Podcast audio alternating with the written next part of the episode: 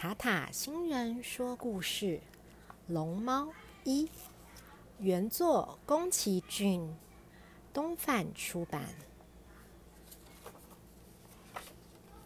哒哒哒哒，咔当，咚咚咚咚，咔当。一辆小货车载着满满的行李，在乡间凹凸不平的小路上前进。今天是五月的某个星期日。是小月跟小梅搬到乡下的日子。鬼屋，爸爸，这个地方好棒哦，很棒吧，爸爸？小月跟小梅说道。眼前是一大片田地与绿色的森林，感觉好像会发生什么好玩的事。小月跟小梅都觉得很兴奋。好了，我们到喽。听到爸爸的话，姐妹俩从车上跳了下来。在杂草丛生的院子的另一边，有一栋破旧的房子，看起来已经好几年都没人住了。哇，好破哟，好像一间鬼屋哦。可是啊，小月跟小梅一眼就喜欢上了这栋破房子。小梅，你看那边。小月指着房子旁边像山一样茂密的树林，最上面有一棵好大好大的树哦，好大哦！姐妹俩抬头看着，那是森林的樟树哦。爸爸一边推开房子的推门，一边说着：“好啦，先去把后门打开。”爸爸说完，便把钥匙交给了小月。小月跟小梅飞也似的跑了起来。他们跑到后门，把生锈的锁打开。奇怪，里面黑漆漆的。正当两姐妹这么想时，沙沙，突然一大堆黑黑的球状物同时逃向厨房里面。你刚才有看到吗？嗯，会不会是妖怪啊？姐妹俩互看了一眼，然后放声大叫：“哇！”但是。厨房仍然静悄悄，一点声音也没有。他们提心吊胆的走了进去，可是好像什么都看不到了。当他们正在东张西望的时候，爸爸走了过来。好了，工作工作，接下来去把二楼的窗户打开吧。上二楼的楼梯在哪里呀？诶，二楼有楼梯吗？姐妹俩眼睛闪着光芒，兴致勃勃的跑去寻找楼梯。哎，小梅，我找到了。不过楼梯间也太暗了吧！就在这个时候，叩叩叩，不知道什么东西从黑漆漆的楼上掉了下来，是橡果子。有东西在二楼。姐妹俩抬头看向那一片黑暗。小梅，上去看看吧。嗯。二楼黑漆漆的，什么都看不见。于是小月急急忙忙的把窗户打开，咦，啪嗒！明亮的光线一照进来，就看到后面有黑黑的东西发出了沙沙的声音。他们还在哎！小梅紧盯着后面的墙壁。爸爸在外面努力的搬着行李。爸爸，这栋房子里有怪东西哦！听到小月的声音，爸爸抬起头望向窗户，那真是太棒了！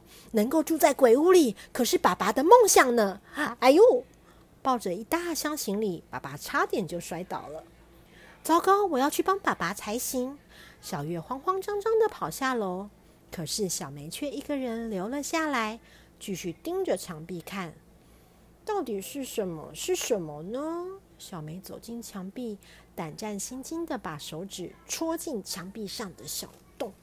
哇！黑黑的东西一下子冲了出来，沙沙沙沙的逃进了天花板的裂缝中。有一颗软软的小黑球，正好落在被吓呆的小梅面前。看样子好像有一只来不及逃跑。哎，好看我的，姐姐，我抓到了！小梅匆匆忙忙的冲下楼梯。小梅只顾着跑，这时候突然有个陌生的婆婆站在她的面前。这位是隔壁的婆婆，她是来帮我们整理房子的。爸爸这么解释道。但是啊，小梅现在没有空理会这件事。小梅轻轻的把手打开，嗯，奇怪，空空的耶。而且两只手都好黑哦，就连脚底也黑黑的。啊，我的脚也黑黑的耶！小月才刚叫完，老婆婆便说道：“呵呵，看样子是灰尘精灵在作怪。他们专门跑到没有人住的旧房子里，然后把屋子里弄得全部都是灰尘和煤灰。没有什么好害怕的，他们不会害人。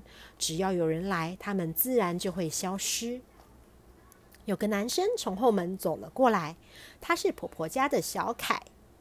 这是我妈要我给婆婆的。小凯一脸生气的表情，把提盒交给小月以后，就跑了出去。哎，等一下！小月正想叫住他，小凯突然转身大喊：“没听说吗？你们家是鬼屋？什么嘛！”小月可不认输，讨厌！不用你多管闲事。不过，小凯拿来的提盒里面装的是很好吃的红豆糯米团。就这样，小月跟小梅终于搬完家了。当天晚上，沙沙沙沙，灰尘精灵也在搬家。他们轻飘飘的乘着风，往森林的方向飞去。呜呜，这是猫头鹰的声音吧？森林里传来了不可思议的叫声。隔天，小月和小梅跟着爸爸一起出门去探望妈妈。这次搬家的主要目的，就是为了要把即将出院的妈妈接到空气清新的乡下。你们来了呀？新家怎么样呀？妈妈很开心的问道。妈妈，我跟你说哟。听到小月的悄悄话，妈妈的脸瞬间亮了起来。哎，我们家是鬼屋。妈妈，你喜欢住鬼屋吗？小梅担心的问道。当然喜欢喽！妈妈真想赶快出院，看看妖怪长得什么样子呢。听到这句话，小月跟小梅都越来越喜欢这个新家了，而且他们都等不及，希望妈妈回家的日子快点到来。小朋友，塔塔新人说故事《龙猫一》的故事说完了，希望小朋友们都喜欢。龙猫这个故事的原作是宫崎骏，它的版权属于东贩出版所有。小朋友们，如果你们喜欢听塔塔新人说故事的故事，请和爸爸妈妈一起订阅塔塔新人说故事频道，这样以后要是有新的故事，小朋友们就会听得到哦。小朋友们，那我们下次见喽，拜拜。